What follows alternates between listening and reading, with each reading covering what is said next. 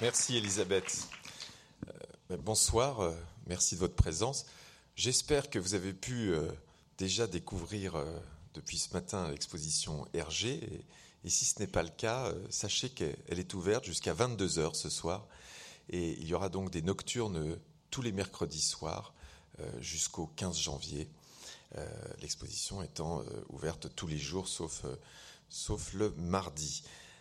Alors, l'idée de programmer une exposition Hergé, une exposition Hergé, hein, et pas une exposition Tintin, même si Tintin est omniprésent dans l'exposition Hergé, puisque Tintin est le chef-d'œuvre incontesté, incontestable d'Hergé, ben cette idée, elle euh, nous est venue euh, il y a déjà euh, plusieurs années, à, à, une époque, en fait, au début des années 2010, où la réunion des musées nationaux au Grand Palais euh, a décidé de construire une stratégie de programmation qui s'ouvre à tous les médiums de la création. Vous savez, euh, les galeries nationales, elles avaient été créées, comme vous le savez, en, en 1966 par André Malraux.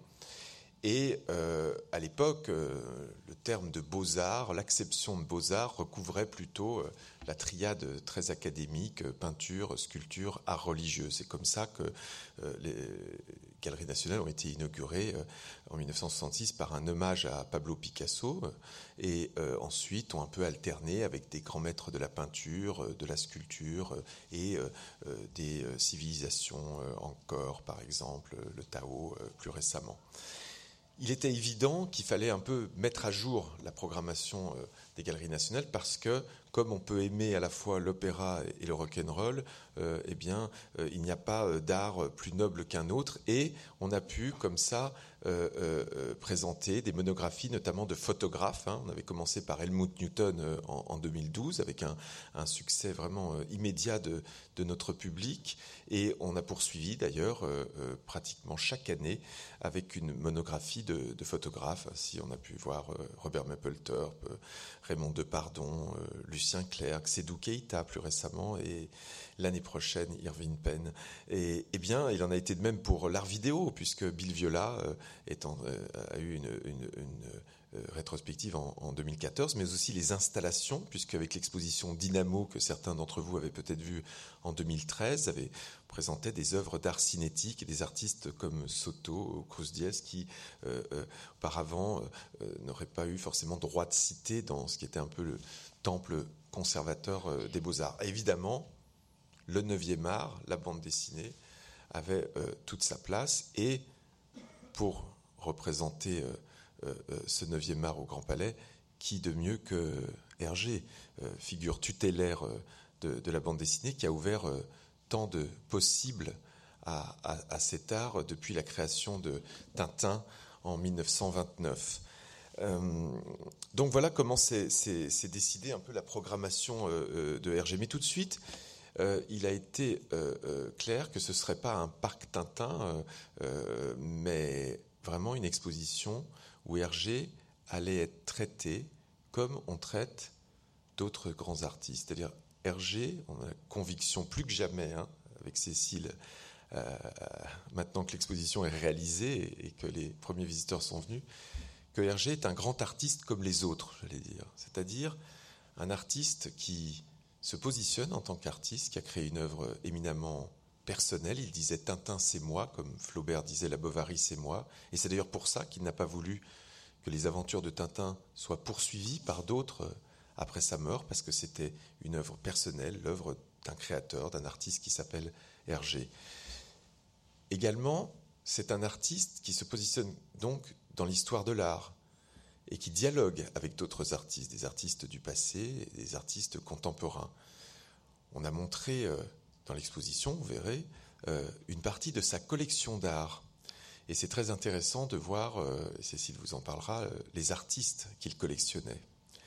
Et on comprend mieux l'admiration réciproque qu'il avait par exemple avec un Roy Lichtenstein. on voulait aussi montrer tous les médiums de la création parce que, comme tout grand artiste, il a travaillé, il était dans cette quête esthétique et, qui est la sienne. Il a inventé un art, mais en, s'essayant, euh, en travaillant sa matière et en s'essayant euh, euh, à, plusieurs choses. Bien sûr, il y a donc toutes les autres illustrations bande dessinée autour de Tintin, y compris celles qui précèdent Tintin, comme Toteur. Vous découvrirez dans l'exposition le pré-Tintin qui s'appelait Toteur. C'est pas encore Tintin, mais enfin, on sent venir ça. et Tim l'écureuil, et puis après aussi des bandes dessinées comme Quick et Flup, José Tejoku que, que vous connaissez. Également, le travail de graphiste, c'est-à-dire que c'est aussi un graphiste de, génie. On voulait montrer euh, aussi donc toutes ces facettes un peu de l'artiste Hergé. Pourquoi? Au fond, avec l'objectif de nous donner toutes les clés pour comprendre comment s'est fabriqué cet objet universel inédit que sont les albums de Tintin. Universel, pourquoi? Parce que comme vous savez, les aventures de Tintin depuis 1929, sont traduites dans plus de 100 langues et ont été donc, comme Isabelle le rappelait, euh, vendues à plus de 250 millions d'albums. Il se vend encore toujours 3 millions d'albums de Tintin chaque année, dont 1 million d'albums en Chine, pour la seule langue chinoise. 3 millions chaque année, alors même qu'il n'est pas paru une nouvelle aventure de Tintin depuis 1976 avec Tintin et les Picaros, qui refermait euh, euh, les 23 aventures de Tintin. Il y a un inédit, puisqu'il est inachevé, qui est Tintin et l'Alpharte, euh, que certains ont peut-être lu dans, sa version avec les facsimilés des dessins.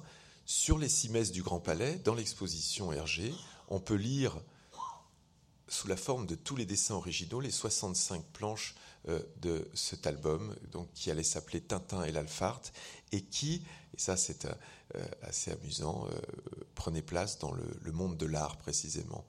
Et, la fin de l'album, est-ce que Hergé aurait gardé cette fin? Je ne sais pas, mais euh, promettait, enfin menaçait Tintin de mort presque et d'être transformé euh, en une sculpture, une sculpture de César, une sorte de compression, une voilà, expansion. voilà, une expansion. Alors, et c'est assez drôle puisque Tintin, donc, euh, finalement, le destin de Tintin était de devenir une, une œuvre d'art et d'une certaine façon aujourd'hui euh, accroché dans sur les cimaises du Grand Palais où se sont succédés pendant des décennies autant de chefs-d'œuvre de l'art. Eh bien, Hergé a, a, réussi. Alors, comment a-t-on travaillé pour créer cette exposition Eh bien, un peu comme pour toute exposition autour d'un grand artiste, c'est-à-dire d'abord avec le musée euh, qui euh, concentre le plus grand nombre d'experts et qui concentre les œuvres originales d'Hergé. Il y a un musée Hergé, comme vous le savez ou ne le savez pas, à Louvain-la-Neuve en Belgique, hein, à une heure de, de, Bruxelles. Un musée qui a été construit par euh, Christ, Christian Porzampar pardon, très beau musée. Euh, le musée Hergé euh, euh, possède 85% de l'œuvre dessinée d'Hergé. C'était donc évidemment le partenaire incontournable et, très précieux. la famille aussi, sa deuxième épouse.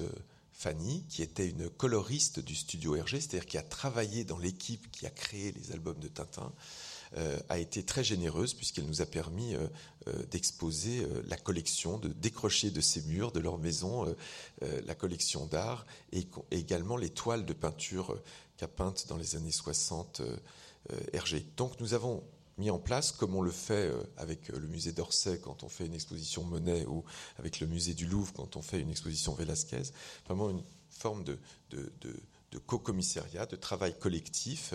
Et euh, nous avions la chance, à la réunion des musées nationaux, d'avoir euh, une petite cellule de tintinophiles, mais je pense que ça, on le retrouve à peu près dans, dans chaque euh, entité sociale de par le monde. Il y a des tintinophiles cachés un peu, ou pas cachés partout. Et alors, Cécile Maisonneuve, qui, toute spécialiste soit-elle de, de, la Renaissance, est aussi une experte S-Tintin.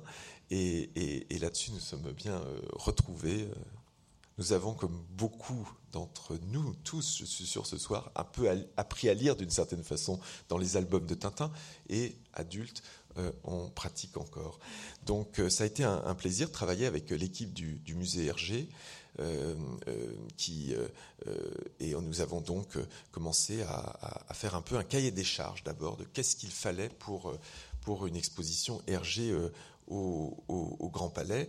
Et, bien, tout de suite, évidemment, on s'est dit, parce que les espaces du Grand Palais euh, sont ce qu'ils sont, hein, il y a près de 2000 mètres carrés d'exposition, il fallait évidemment réunir le, corpus le plus important possible, et c'est le plus important jamais réuni, de documents originaux. Vous avez par exemple, Cécile vous en parlera, les 189 couvertures originales du Petit 20e dessinées par Hergé, qui sont autant de dessins qu'on ne retrouve pas exactement comme tels dans les albums, et qui sont des dessins que les visiteurs vont, vont, découvrir, qui sont là dans l'exposition.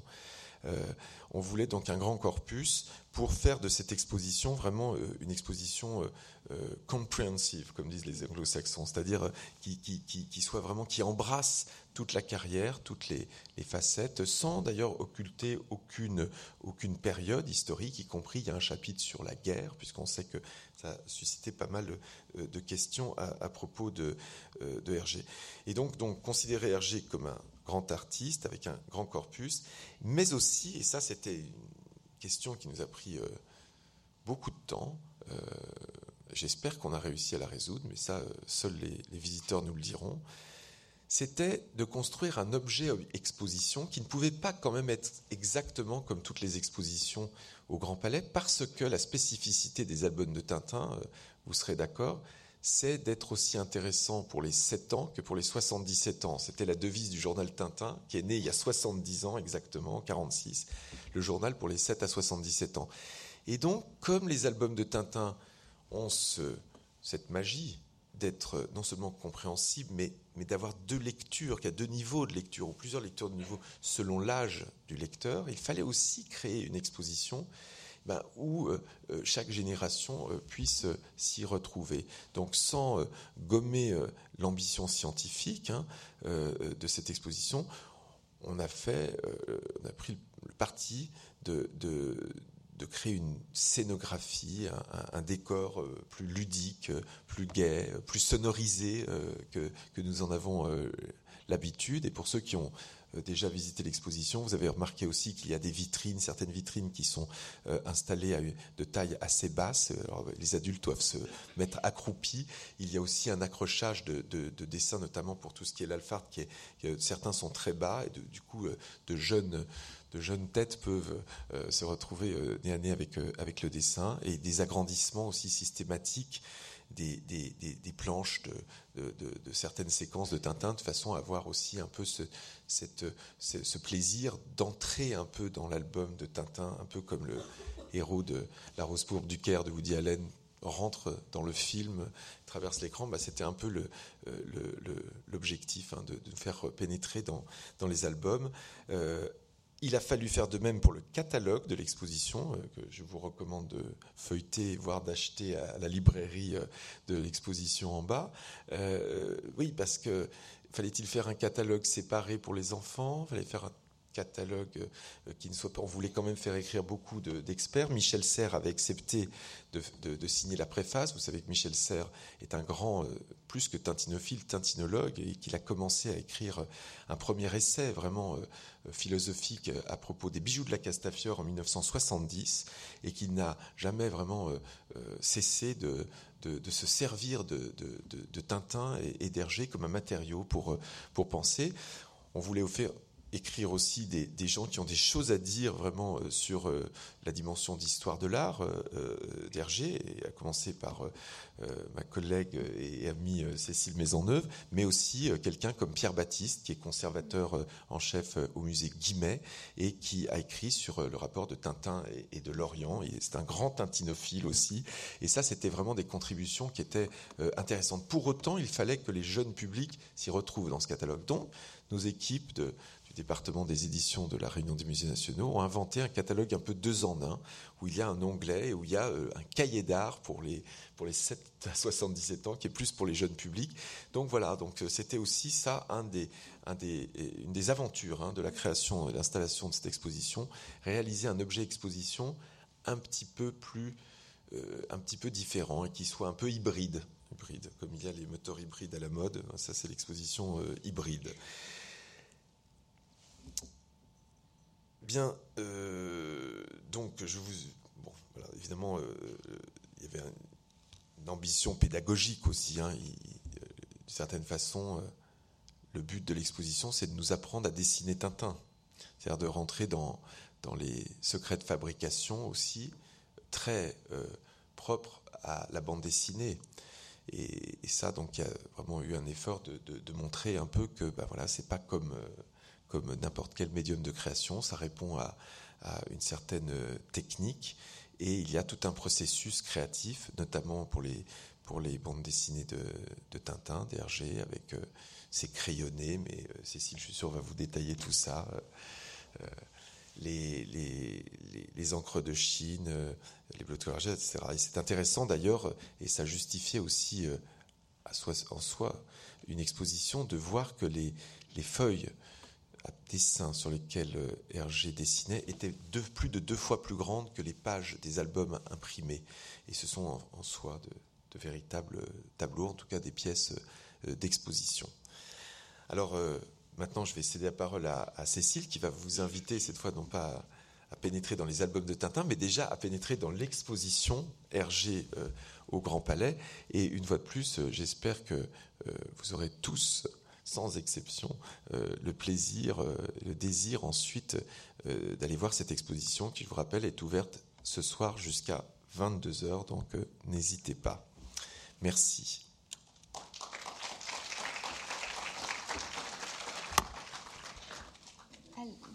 Alors, pour, commencer, euh, cette, conférence, je voudrais rappeler, euh, pour débuter, que bien sûr la, renommée d'Hergé n'est plus à faire. Euh, peu d'auteurs de bandes dessinées ont été à ce point traduits et diffusés dans le monde entier, comme l'a rappelé Jérôme, et ce mur que vous verrez dans l'exposition d'albums traduits dans toutes les langues est bien là pour, pour nous le rappeler.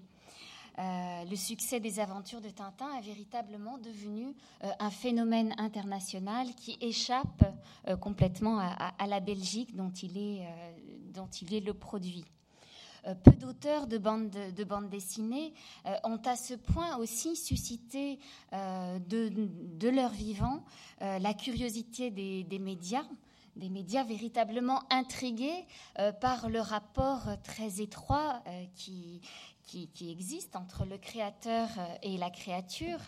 Et euh, le titre d'ouvrage de, euh, d'entretien de, de, Sadoul, entre les entretiens avec Hergé, Tintin et moi sont là pour le rappeler, de même que le documentaire d'Henri Rohan et de Gérard Vallet, Moi Tintin, en, 1960, en 1976.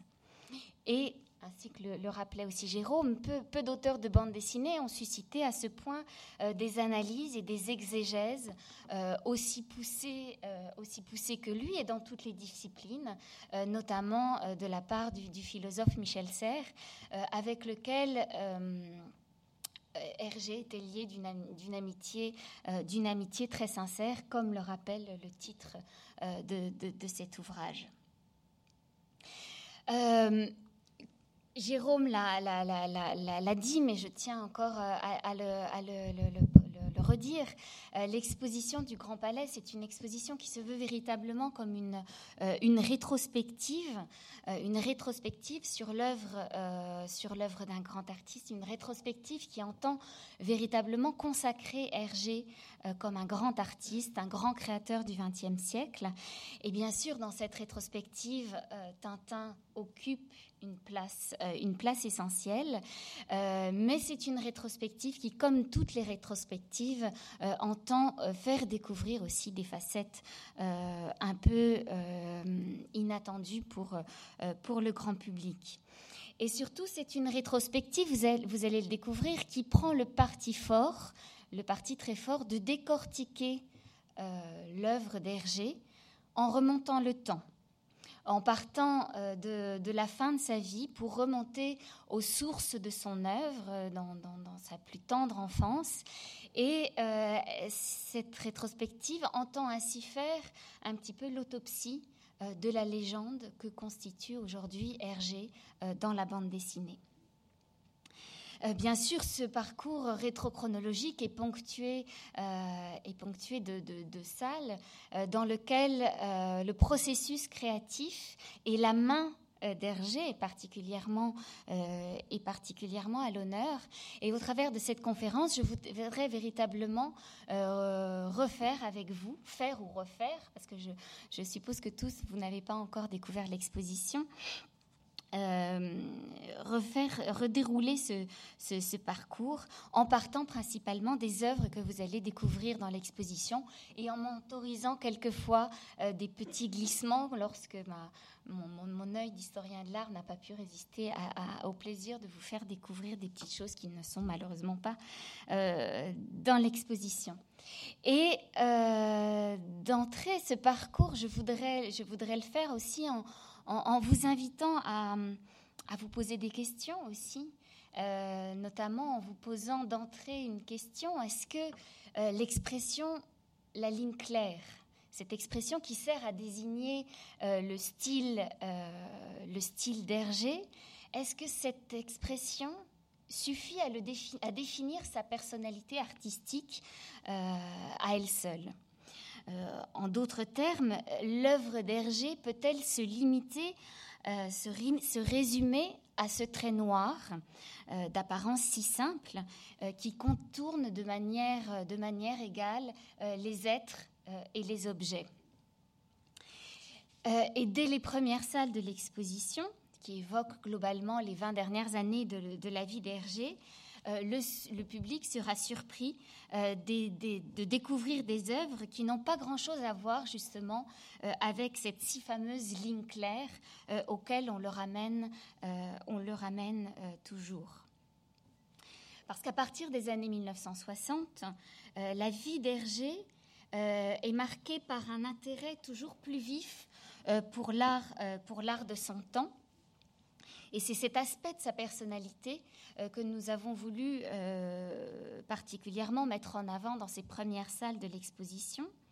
Euh, et cet intérêt pour l'art de son temps, pour d'autres formes d'expression artistique que la, que la, sienne propre, c'est un intérêt qui va le pousser lui-même à prendre des cours de peinture et à réaliser au tout début des années 1960 une série de, série de, peintures, de toiles, dont vous allez découvrir dans l'exposition quelques exemplaires comme, comme celui-ci que, que, vous, que vous voyez, que vous avez sous les yeux. Et vous voyez que euh, dans ces peintures, c'est un Hergé complètement au-delà de la ligne claire euh, que l'on découvre. C'est un, un, artiste qui s'intéresse aussi à la couleur, euh, qui construit d'ailleurs sa, sa, ses toiles en partant en s'appuyant sur, euh, sur la couleur. Euh, c'est un artiste qui, qui, continue à travailler le, le, trait, comme on peut le voir aussi dans une œuvre euh, comme celle-ci. Mais vous voyez que dans une œuvre comme celle-ci, le trait, ce n'est pas le trait, ce n'est pas, ce n'est pas la ligne claire, c'est autre chose. C'est un trait noir qui est un peu tremblé, c'est un trait noir qui est parfois suspendu, suspendu au milieu de la composition. Vous voyez qui vient rejoindre un point de, couleur rouge. Euh, et c'est un, trait noir qui n'a, rien à voir avec le contour, euh, de la ligne claire euh, de ces bandes dessinées. Et c'est aussi un artiste qui travaille en peinture, la peinture en relief. Euh, vous allez, ça, ça, vous ne pourrez le voir que dans l'exposition. Je, ne peux pas vous le montrer euh, en reproduction, mais on voit qu'il s'intéresse à la matière picturale, qu'il travaille euh, des effets de, de touche, des effets de touche et de matière. Et surtout, je pense que vous l'avez compris, ces, quelques toiles vont vous surprendre aussi par leur aspect totalement abstrait et, ce qui surprend de la part euh, d'un génie, de du génie de la figuration euh, qui, était, euh, qui Hergé. et ce petit épisode pictural, c'est un épisode qui va, qui va être assez bref dans la vie d'Hergé, puisque est assez limité au tout début des années 1960. Hergé va très vite se rendre compte que, que la peinture euh, n'est pas son mode d'expression, que ce n'est pas dans la peinture qu'il a à apporter quelque chose de nouveau. Euh, d'ailleurs, si vous connaissez un peu la peinture, vous aurez sans doute remarqué euh, que ses œuvres sont, essentiellement des exercices de style, des exercices de style qui témoignent de l'admiration qu'Hergé nourrit pour des artistes comme, comme Miro ou comme Klee. et qu'il n'arrive pas à, dépasser cet exercice de style pour faire quelque chose de véritablement novateur en peinture. Alors que dans la bande dessinée, dans la bande dessinée, il invente, il invente quelque chose de nouveau. Euh, néanmoins, cet, intérêt pour, euh, euh, pour l'art de son temps va continuer à nourrir la vie d'Hergé, sa, vie, sa vie plus personnelle, puisque c'est dans ces, années 60 qu'il va, qu'il va collectionner, qu'il va collectionner avec passion et qu'il va réunir une collection très impressionnante euh, très impressionnante, une collection qui est à la fois euh, éclectique euh, et avant-gardiste. On va y découvrir à la fois de l'art brut et du pop art et des, artistes tout à fait à la pointe, à la pointe de, leur, de leur temps. Et c'est ce caractère éclectique et avant-gardiste que nous avons voulu mettre en avant euh, dans cette sélection que vous allez découvrir dans l'exposition, euh, notamment avec des portraits, euh, les portraits de Warhol, réalisés dans les années 1970, ou encore les cathédrales, les cathédrales de Liechtenstein. Alors Warhol et Liechtenstein sont des artistes qui peuvent apparaître euh, presque comme des évidences dans, la, collection d'un artiste de bande dessinée, puisque ce sont des artistes euh, qui se sont beaucoup inspirés euh, de la bande dessinée. Mais on va découvrir aussi des choix beaucoup moins évidents, des choix beaucoup plus audacieux, notamment avec des artistes comme Fontana ou Jean-Pierre Reynaud, des artistes, des artistes minimalistes à la démarche très exigeante, euh, même parfois austère. Euh, austère dans leur, dans, leur, démarche. On sait que Hergé était fasciné par cette manière dont Jean-Pierre Reynaud, enfin, que, Jean-Pierre Reynaud avait de développer le thème, le thème de la mort. Et euh, ce, qui, est très, remarquable, euh, c'est que euh, Hergé est l'un des premiers collectionneurs à s'intéresser justement à, cette, démarche de Reynaud, le premier à collectionner des œuvres comme ces Sans interdit que vous, découvrirez dans l'exposition. Et Hergé ce qui, ressort énormément de cette collection, c'est que Hergé s'intéressait euh, à des jeunes artistes, à des artistes qui n'avaient pas encore fait leur preuve euh, dans, le, monde de l'art. Et, euh, ça, bah, c'est vraiment la, preuve d'un intérêt sincère pour l'art de son temps, un intérêt dénué de toute spéculation, dénué de tout souci de, spéculation. Et euh, c'est d'ailleurs ce monde de l'art, euh, c'est à ce monde de l'art que Hergé va consacrer cette dernière, euh, cette dernière aventure de Tintin qui est Tintin et l'Alpha Art. Donc vous allez découvrir les croquis dans l'exposition sous cette forme de composition qui, voilà, qui signe le, nom, le nom d'Hergé.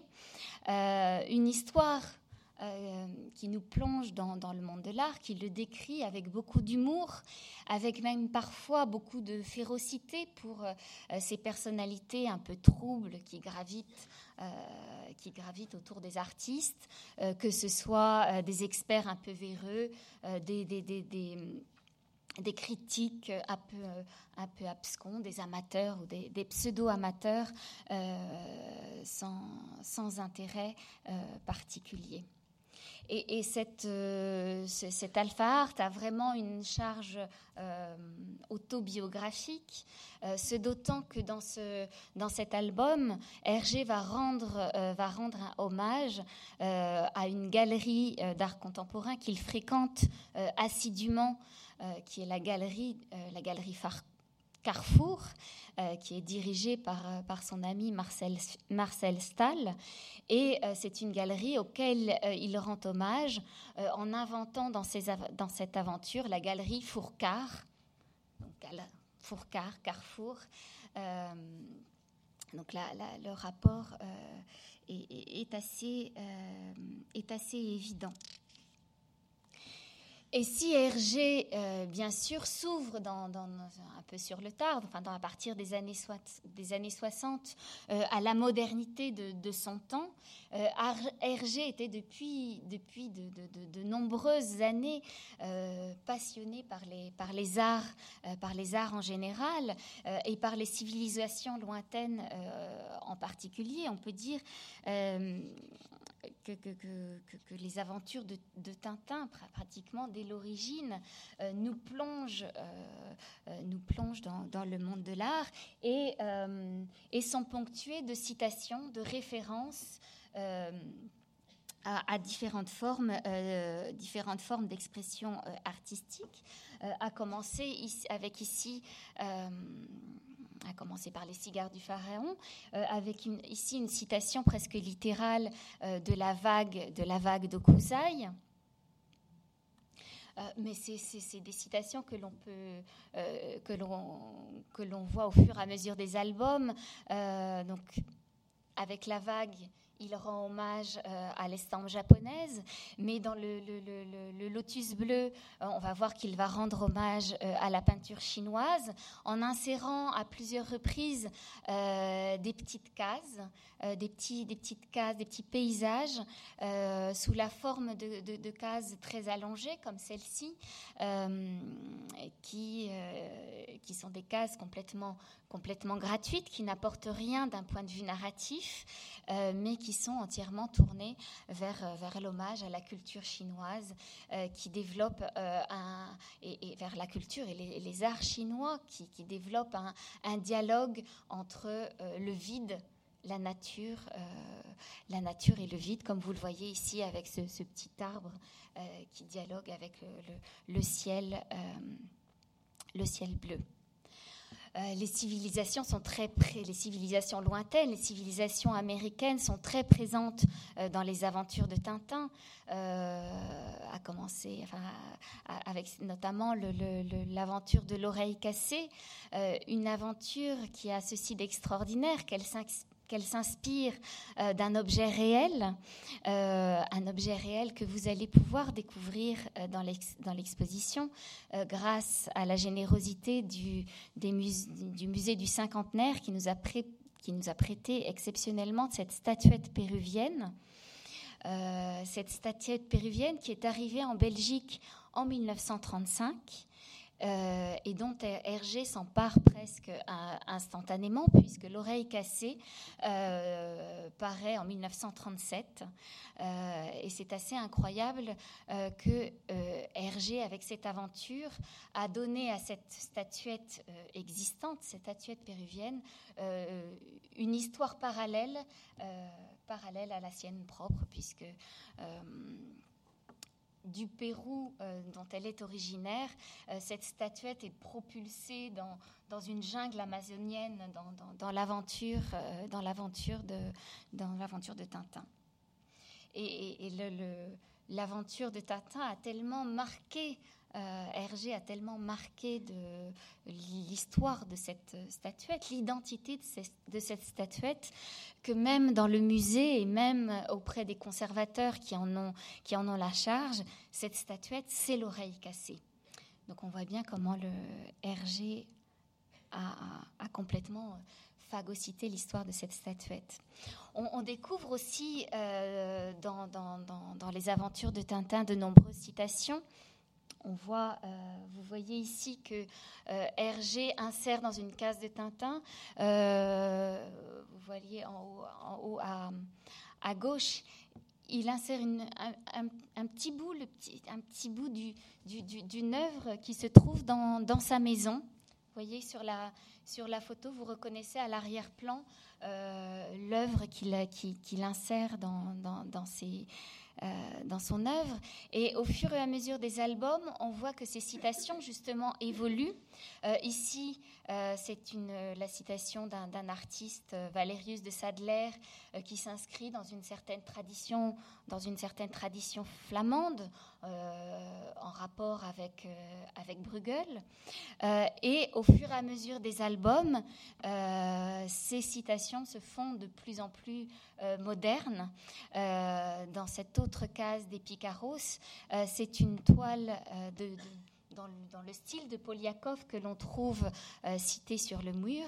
et Poliakov voilà, dans les années, dans les années 60, euh, c'était plutôt euh, le goût d'Hergé. Donc on voit que d'un album à l'autre, le goût d'Hergé a évolué et Hergé s'est complètement euh, ouvert à la modernité, à la modernité de son temps. D'autre part, c'est assez, assez, intéressant de voir, euh, de voir au travers des, photographies euh, les, les, œuvres dont Hergé accroche des reproductions au mur de son studio, euh, au mur de son studio ou de, sa maison. Ici, on le voit posé devant une reproduction d'une œuvre d'Holbein. Holbein, dont il admirait particulièrement le trait, le trait et les portraits, et on, peut, on ne peut pas s'empêcher de penser euh, qu'en dessinant les pages de garde euh, de Stock euh, dans les années 50, c'était aussi un hommage au portraitiste qu'était Holbein qu'il souhaitait rendre. Une, autre, une autre reproduction devant laquelle il est, il est photographié, qui, faisait partie de, de, ses studios, qui était affiché au mur de son studio, c'est une reproduction d'un Miro euh, un Miro que l'on euh, voilà, que vous voyez ici sous forme plus, plus complète. Euh, et c'est un travail de Miro dont on pense qu'il a pu aussi énormément influencer la construction de certaines cases, certaines cases notamment de l'affaire Tournesol, comme celle que vous avez ici. on a souvent rapproché voilà, cette composition un peu flottante de Miro, cette forme blanche euh, voilà, qui se forme et se déforme et flotte un petit peu dans, dans l'espace, on l'a souvent euh, rapproché de ces, de ces tapis, euh, de ces formes flottantes qui, qui, s'emparent de la composition au centre, notamment voilà, de, de, ces tapis qui forment presque une composition, une composition un peu abstraite au centre de, de la composition.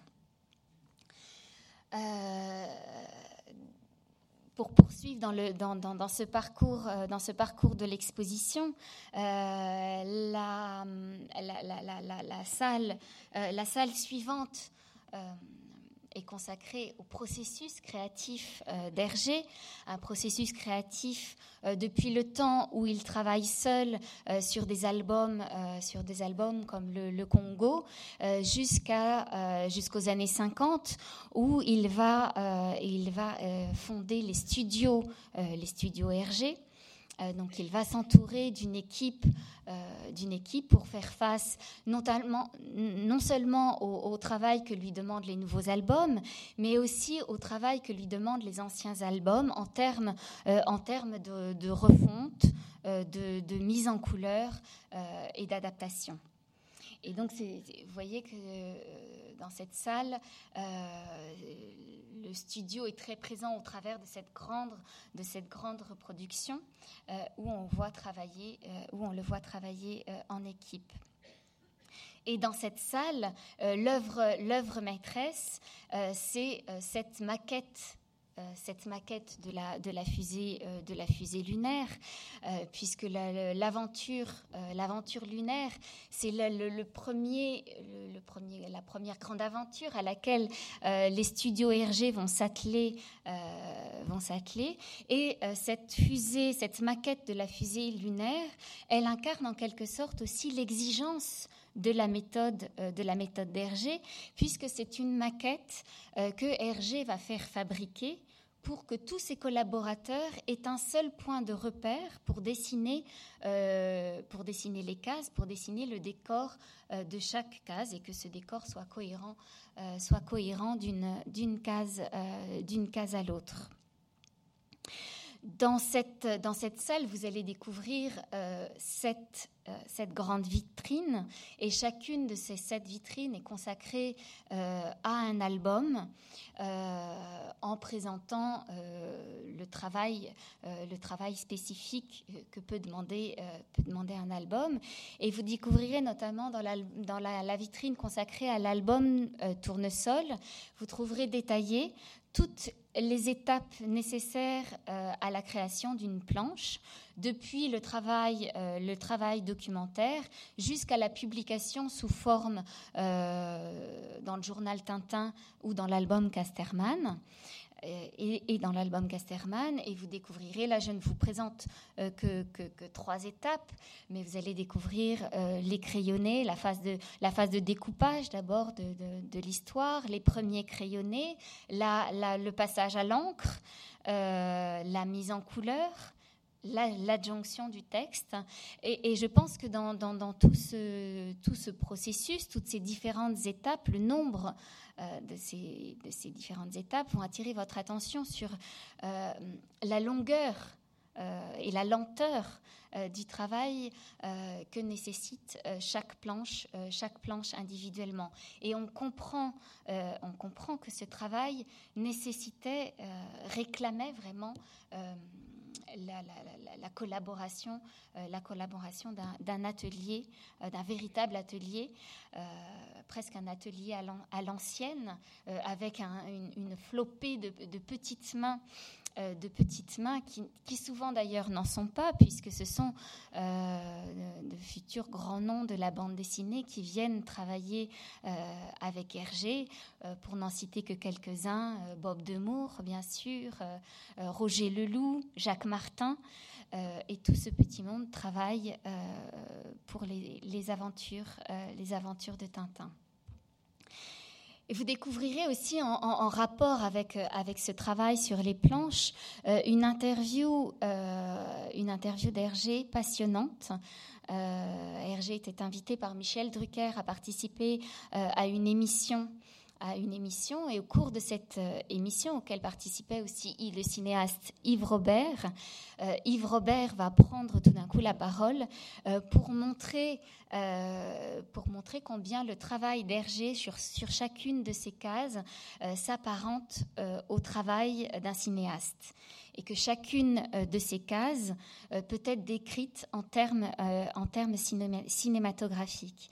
Parce que le, cinéma est, quelque chose de, décisif, enfin de très important dans, le, travail, dans d'Hergé. D'abord parce que l'un des buts d'Hergé, c'est de, capturer le mouvement dans, ces images et aussi parce que son, œil euh, et sa main fonctionnent presque comme un objectif. Euh, ce qui est très fort dans la construction des planches, euh, c'est qu'on n'arrête pas de passer d'un plan large à un gros plan, d'un plan américain à, voilà, à, différents, différents types de plans.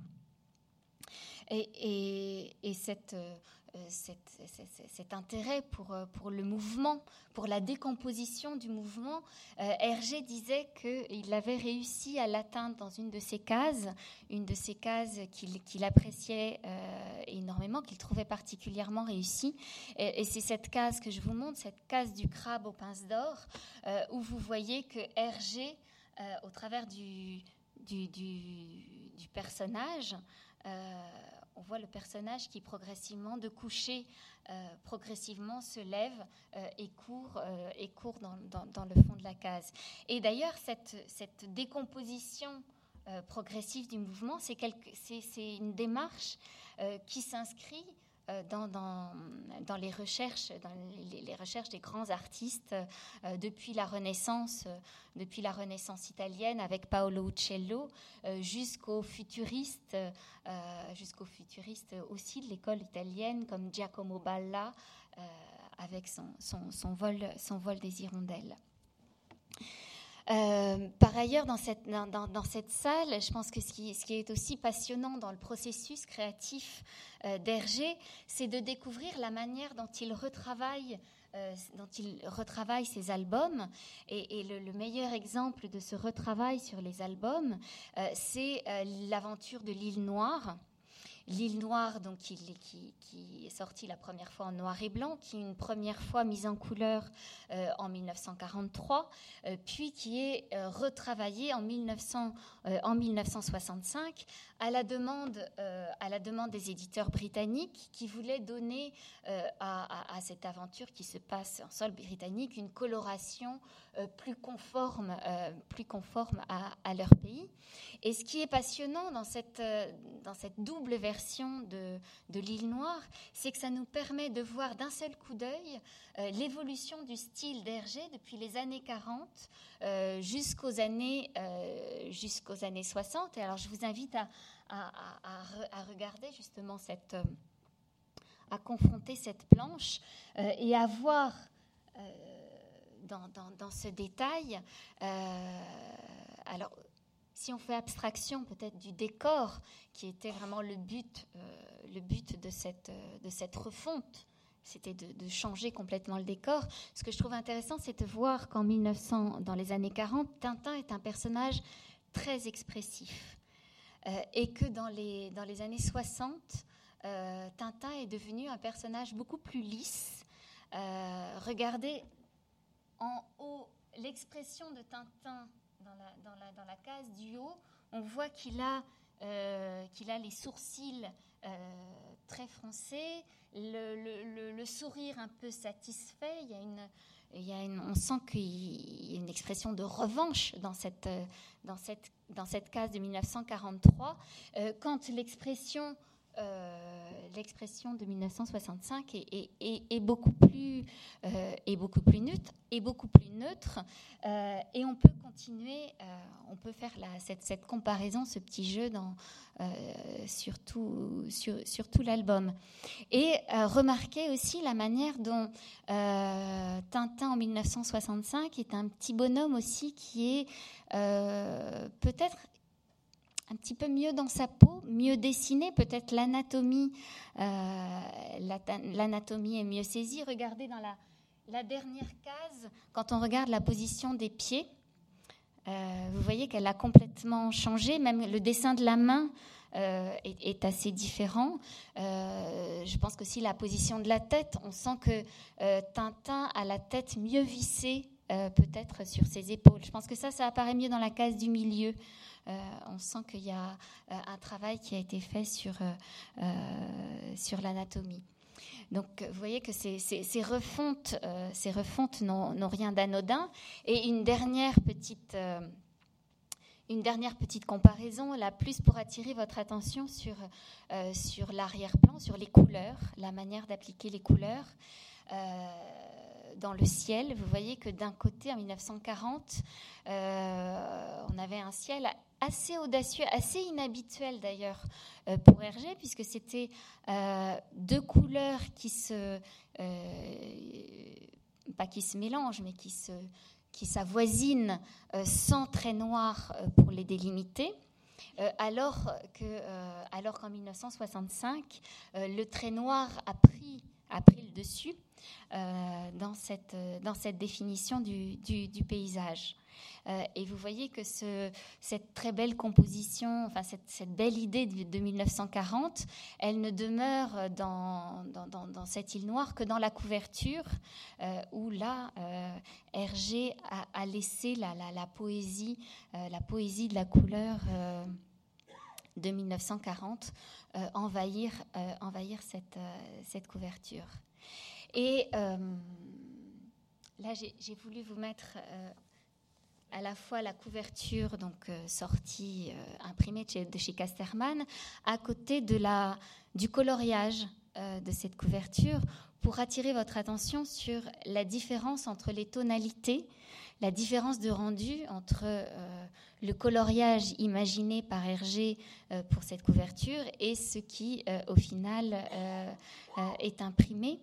Et, je pense que ça, c'est le, grand, le grand avantage d'une exposition, euh, c'est de pouvoir, euh, et c'est aussi pour ça qu'on fait une exposition euh, RG, c'est que les véritables couleurs, les vraies couleurs d'Hergé, celles qu'il a patiemment choisies pour, pour ses albums ou pour ses, couvertures, c'est quelque chose qu'on ne peut découvrir qu'à l'occasion d'une exposition, euh, puisque malgré les, avancées progressives de, l'imprimerie, vous savez que l'impression euh, trahit toujours trahit toujours les couleurs, trahit toujours les couleurs.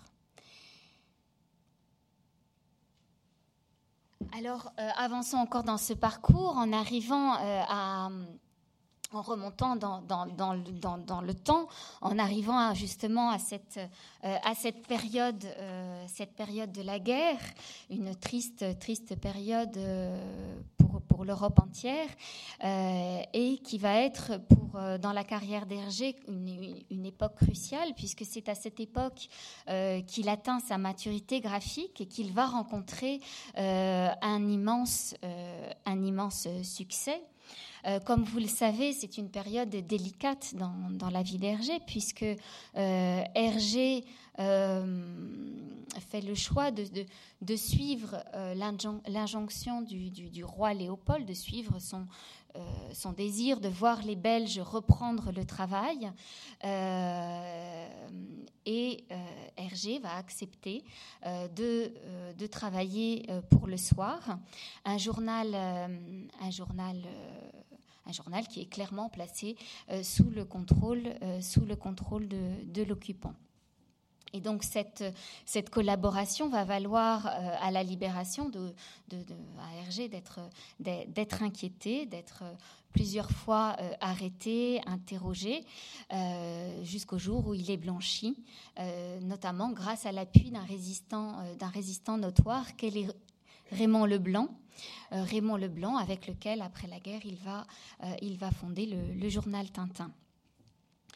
Mais euh, cette, cette, période de la, de la guerre, c'est une période essentielle, c'est une période dans laquelle Hergé va produire à une cadence très soutenue certains des, des, albums les plus emblématiques, les plus emblématiques de, de, la série. Et vous voyez ici qu'à cette époque, il en sort pratiquement un, un tous les ans.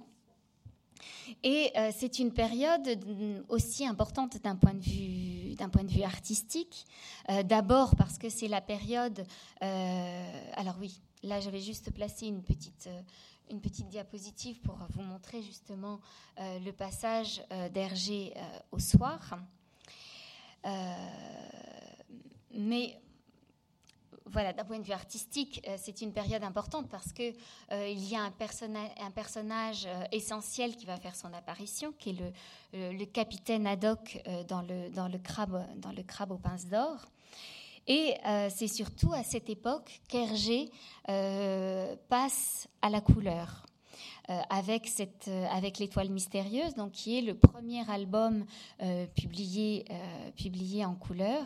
Et vous allez, avoir, vous allez avoir la chance de découvrir justement dans l'exposition plusieurs bleus de coloriage, donc de la main, de la main d'Hergé, des coloriages justement là où vous allez découvrir les véritables, les véritables couleurs d'Hergé. J'ai presque envie de vous, de vous inviter à venir voir ces bleus de coloriage avec votre, album euh, de l'étoile mystérieuse pour voir la, différence qu'il peut y avoir entre euh, l'album euh, imprimé et, véritablement les couleurs choisies par Hergé. Et ces couleurs, à mon sens, elles sont très importantes aussi, puisque ce passage à la couleur, Hergé le fait peut-être à contre-coeur, un peu poussé par son éditeur qui savait que, la couleur était le, c'était décisif pour le succès commercial euh, de la série. Euh, mais euh, Hergé vient à la couleur en faisant aussi des choix esthétiques forts qui, vont, qui vont guider le, coloriage de toutes les aventures par la suite. Et ces choix, ils sont assez simples. Hergé choisit, euh, de, colorier ses albums en faisant de grands, aplats de couleurs unis, euh, sans ombre, euh, des aplats sans ombre, sans, sans, sans nuance. Et euh, il fait le choix aussi de couleurs, euh, de couleurs particulières, de couleurs claires, de couleurs assez pastels, euh, des couleurs qui vont, avec lesquelles va venir contraster justement la ligne, la ligne qui est, qui reste l'élément décisif, décisif de, de son style. Et ce, je pense que vous, vous, comprendrez aussi assez facilement que euh, cette étape, que la couleur rajoute encore une étape dans le, processus, euh, dans le processus créatif euh, d'Hergé, d'autant que ça va, ça va déterminer, et Hergé va être chargé de, de, passer à la couleur tous les albums, tous les albums antérieurs. Donc, Hergé, à cette époque, doit faire face à une masse de travail euh, considérable. Et c'est à partir de cette époque qu'il va ressentir le besoin, euh, le besoin de s'entourer. Euh, et c'est à cette époque qu'il fait la rencontre de Jacobs. Jacobs qui va donc travailler avec lui jusqu'en 1947 et qui va aussi beaucoup influencer sa manière, sa manière de concevoir les histoires et de les colorer. C'est aussi pendant la guerre que Hergé va, va inventer sur le modèle de Cheverny euh, le, château de, le château de Moulinsart. Le château de Moulinsart qui va devenir le point de ralliement euh, de toute la famille euh, que, que, Tintin va se constituer d'histoire, d'histoire en histoire. Et dans l'exposition, c'est précisément autour de ce château, de cette maquette du château de Moulinsart, que se trouve réunie toute la famille, toute la famille de toute la famille de papier que s'est constituée Tintin. Et, et, dans cette salle, cette salle, on la considère un petit peu comme le trésor de l'exposition, puisque c'est dans cette salle qu'on a choisi de présenter un ensemble de crayonnés un ensemble de crayonnés d'Hergé, donc de crayonnés véritablement de la main, euh, de la main du maître. Et au travers de ces, de ces crayonnés, euh, c'est tout le talent de portraitiste euh, d'Hergé que vous allez que vous allez découvrir dans le travail dans le travail d'équipe, dans le travail des studios, euh, le travail sur les personnages, le travail sur les, les expressions, les attitudes, c'est le travail que se réserve Hergé euh, personnellement.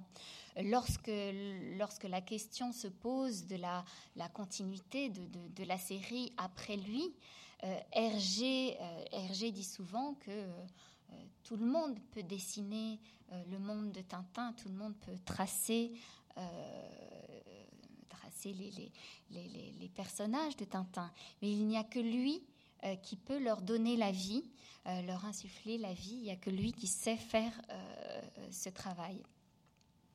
Donc vous, vous découvrirez voilà, c'est une, une, salle très importante de l'exposition que je vous invite à découvrir, donc feuille à feuille,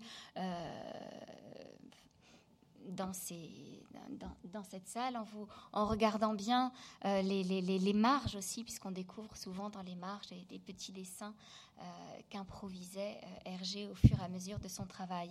Et je pense aussi que ce qui est, intéressant de, souligner euh, dans, ce travail d'Hergé sur les personnages, euh, c'est justement ce travail de la, ligne claire, ce travail sur la ligne. On pourrait avoir l'impression que ce, ce, cette ligne claire d'Hergé, c'est quelque chose d'assez euh, évident, d'assez simple, qui pourrait naître comme ça, d'un seul geste. Et, en réalité, on, découvre dans cette salle euh, que la ligne claire, euh, c'est presque tout l'inverse.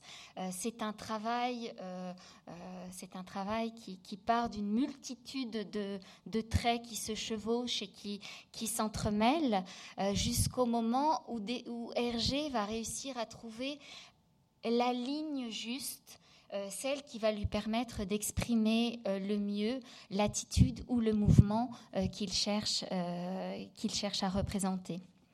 Et il me semble que, que ce, dessin, ce dessin des soviets, où on voit se superposer le crayon et l'encre incarnent le mieux ce, travail, ce, travail justement sur d'identification de, de la ligne juste. Alors, comme, on vous l'a dit, dit le, but de cette exposition n'était pas de, ne montrer que le travail euh, sur Tintin. Le but était aussi de rappeler les, autres histoires, euh, les autres histoires inventées par, euh, Hergé, notamment Josette et Joko. Josette et Joko, auxquels on consacre aussi une salle dans l'exposition. Euh, une histoire un peu particulière dans, le parcours, euh, dans le parcours d'Hergé, puisqu'elle est entièrement liée euh, à, à, une revue, un magazine pour la jeunesse, pour la jeunesse, qui est Cœur Vaillant, une revue française. Dans lequel Hergé avait, avait commencé à diffuser d'ailleurs l'histoire, l'histoire de Tintin. Euh, mais un jour, les, dirigeants de, de, Cœur Vaillant viennent, euh, viennent voir Hergé euh, et en fait passent commande auprès de lui d'une nouvelle histoire, avec la volonté qu'Hergé invente une histoire qui soit plus conforme au, modèle, au modèle traditionnel. Cœur Vaillant est une revue d'opinion catholique et Hergé, enfin Tintin, euh, pour eux apparaît comme un, petit gamin un petit peu trop hors sol, hors norme, parce qu'il n'a pas de famille, parce qu'il n'a pas de... Euh, il n'y a pas assez de contexte, de contexte autour de lui. Euh, et donc la commande de Cœur Vaillant, c'est véritablement de créer une histoire avec des enfants qui est une véritable famille, un papa, un papa et une maman. Et Hergé va se sentir, va, développer cette histoire euh, euh, avec brio, mais euh, il ne se sentira jamais vraiment à l'aise, à, l'aise avec cette histoire qui se limitera à seulement quatre, quatre épisodes. ce d'autant que Hergé va quand même entretenir des rapports un petit peu un petit peu tendu avec, euh, avec les responsables de Cœur Vaillant, euh, qui selon lui ne, ne respectent pas euh, ne respecte pas assez son travail. Cœur Vaillant prend des libertés un peu un peu sévères avec la bande dessinée. D'abord, dans les premières dans les premières sorties, ils, introduisent, en plus des phylactères, ils se permettent d'introduire des petites légendes, parce qu'ils trouvent que les phylactères ne suffisent pas à bien camper le contexte. Euh, le contexte de l'histoire, euh, ce qui est assez sacrilège quand même pour, euh, pour, pour, Hergé, qui s'insurge contre, contre cette pratique. et Cœur Vaillant aussi prend, prend des libertés par rapport justement par rapport à la couleur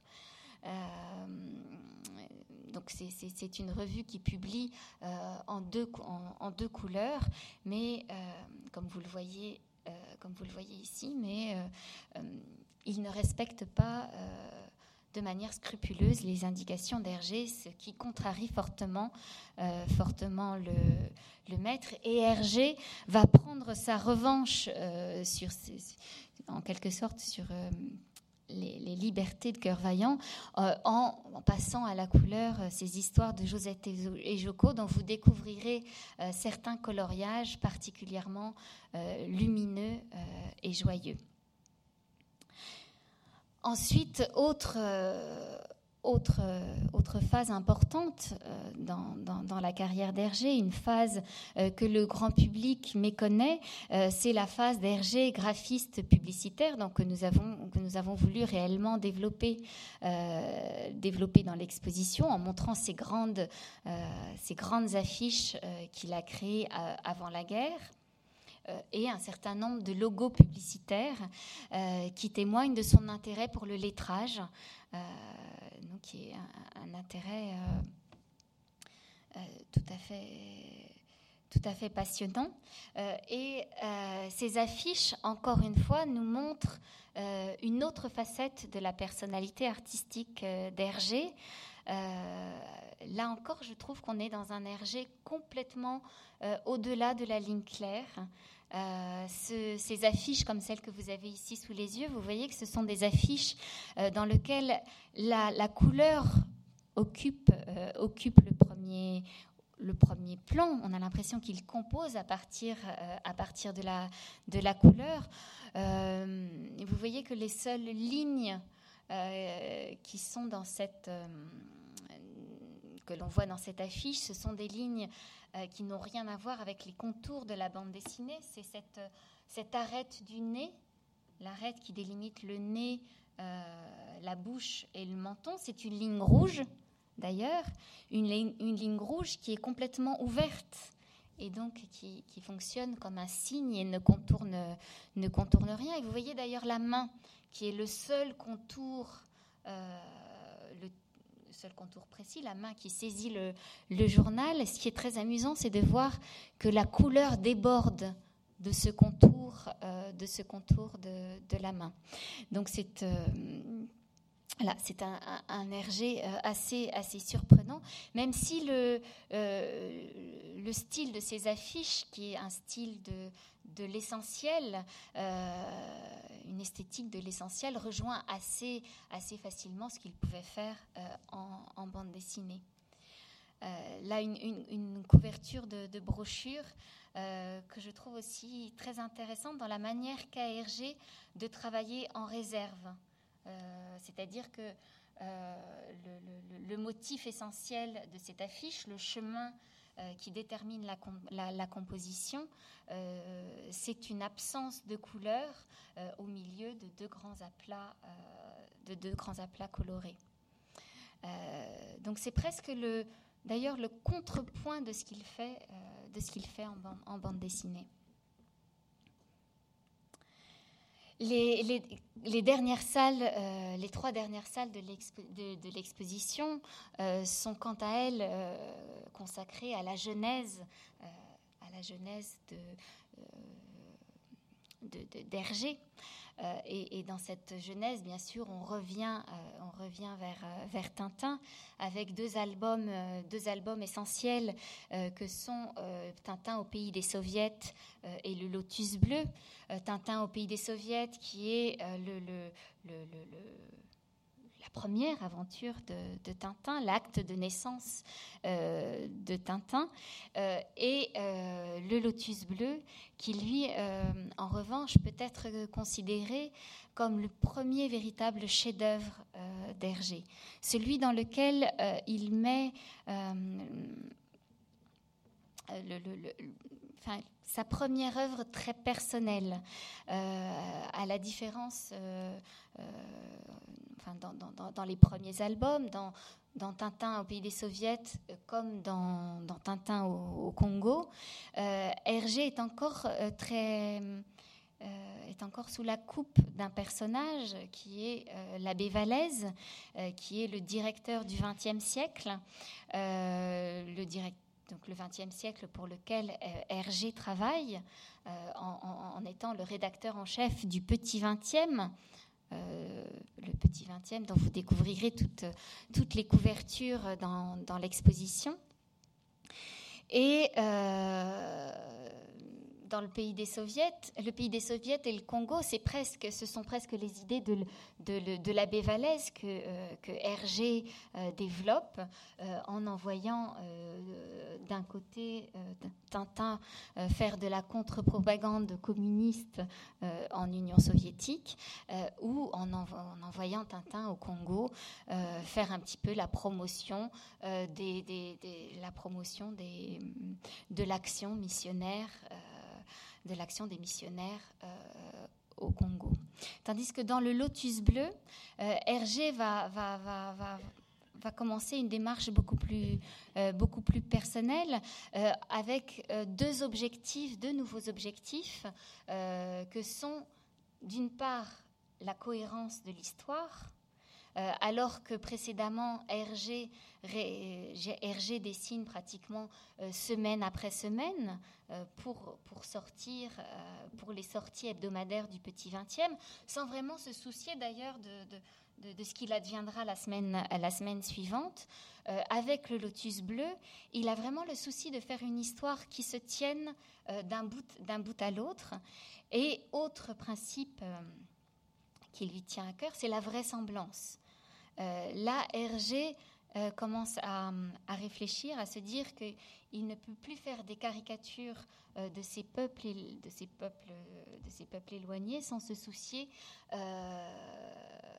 soucier leur, euh, euh, de les décrire tels qu'ils sont, euh, de, les, décrire tels qu'ils sont. Et c'est avec ce souci, dans ce souci de vraisemblance, qu'il va rencontrer un jeune, un jeune étudiant, un jeune étudiant chinois, Chang, Chang qui va véritablement l'initier à la culture chinoise à la culture et aux arts euh, et aux arts de la Chine. Chang que vous voyez ici euh, à ses côtés sur, euh, sur cette photographie et avec lequel il va faire un véritable travail documentaire et, et, artistique. Et vous voyez là dans ces petits, dans ces petits croquis euh, justement, où on, le voit qu'il essaye de dessiner à la manière chinoise, en dessinant un arbre euh, ou une montagne. Euh, vous voyez que c'est des éléments qu'il va introduire presque de manière littérale dans son album. Vous voyez en haut, en haut à, gauche, la première case est une case dans laquelle il reproduit un, paysage un paysage dans le, dans le, goût, dans le goût chinois. Et plus que la culture et l'art chinois aussi, Hergé va s'emparer euh, d'un certain esprit chinois euh, euh, dans cet album. On sent qu'avec cet album, c'est aussi la pensée, la pensée chinoise qui commence à le, à l'influencer, à la différence des, des, des albums précédents où, euh, où, Tintin apparaît comme une sorte de, euh, de, petit adolescent hyperactif qui ne cesse de sauter euh, d'un avion dans une voiture et poursuit une course, une course infernale. Avec le Lotus bleu, on voit que Tintin se positionne de manière différente. On voit que il passe du temps à réfléchir, à marcher, euh, et, toute cette histoire est ponctuée de respiration euh, et de souffle. Et, je pense que c'est en cela euh, que l'on peut considérer cet album comme le premier, le premier grand chef-d'œuvre, le premier grand chef-d'œuvre d'Hergé. néanmoins, c'est vrai que le, voilà, c'est la genèse de ce premier, euh, de ce premier chef-d'œuvre, la manière dont Hergé euh, arrive euh, à, cette première aventure est aussi une, une, histoire passionnante. si le soviet peut apparaître un peu incohérent dans le déroulé, dans le déroulé de, de, l'histoire, c'est quand même déjà une histoire dans laquelle on, peut percevoir la puissance, la puissance graphique d'Hergé avec des cases des cases assez, euh, assez, assez fulgurantes. Et, ce soviet euh, nous ramène aussi euh, dans cette logique de, de rétro-progression rétro-progression de, l'exposition. Elle nous invite aussi à nous intéresser à, la, à, la jeunesse d'Hergé, à ses, premières, à ses premières années, à son, enfance, puisque c'est euh, aussi dans son enfance, euh, enfin dans son enfance, c'est à la fin de son adolescence, euh, qu'il crée un petit personnage qui est l'ancêtre de Tintin avec Totor. Totor qui est un boy scout un boy scout qui a déjà pratiquement toutes les caractéristiques de Tintin dans, le, dessin. Et, euh, et ce, ce, cette histoire de Totor qui sera publiée dans, une, dans une revue mensuelle, le Boy Scout, euh, le Boy Scout belge. Euh, et c'est très important de souligner l'importance du scoutisme dans, dans la vie d'Hergé, puisque Hergé disait lui-même que le, scoutisme a un peu éclairé, éclairé son enfance, qui était, qui était une une enfance un peu euh, dont il disait qu'elle avait été assez, triste et morose, le scoutisme lui a permis de faire, faire ses premiers voyages. Et c'est grâce au scoutisme qu'il se fait, qu'il publie ses premiers dessins et qu'il est repéré par, l'abbé Vallès, qui lui offre l'opportunité de publier dans le XXe siècle.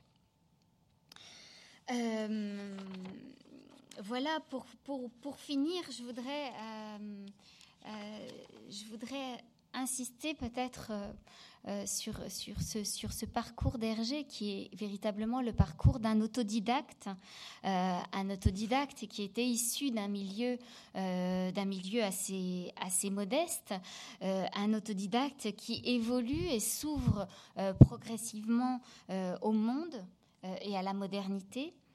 Euh, à une époque où la bande dessinée est un mode, d'expression euh, assez, jeune euh, et qui peine à être, véritablement pris, au sérieux, Hergé invente un style, un style d'une grande, clarté et un style, plein d'humour qui forme une, véritable, synthèse, une synthèse faite de puissance graphique et, d'efficacité narrative euh, qui va marquer euh, profondément euh, l'histoire de la bande dessinée et l'imaginaire de plusieurs, de plusieurs générations. et je, voulais finir sur, voilà, sur, sur cette idée.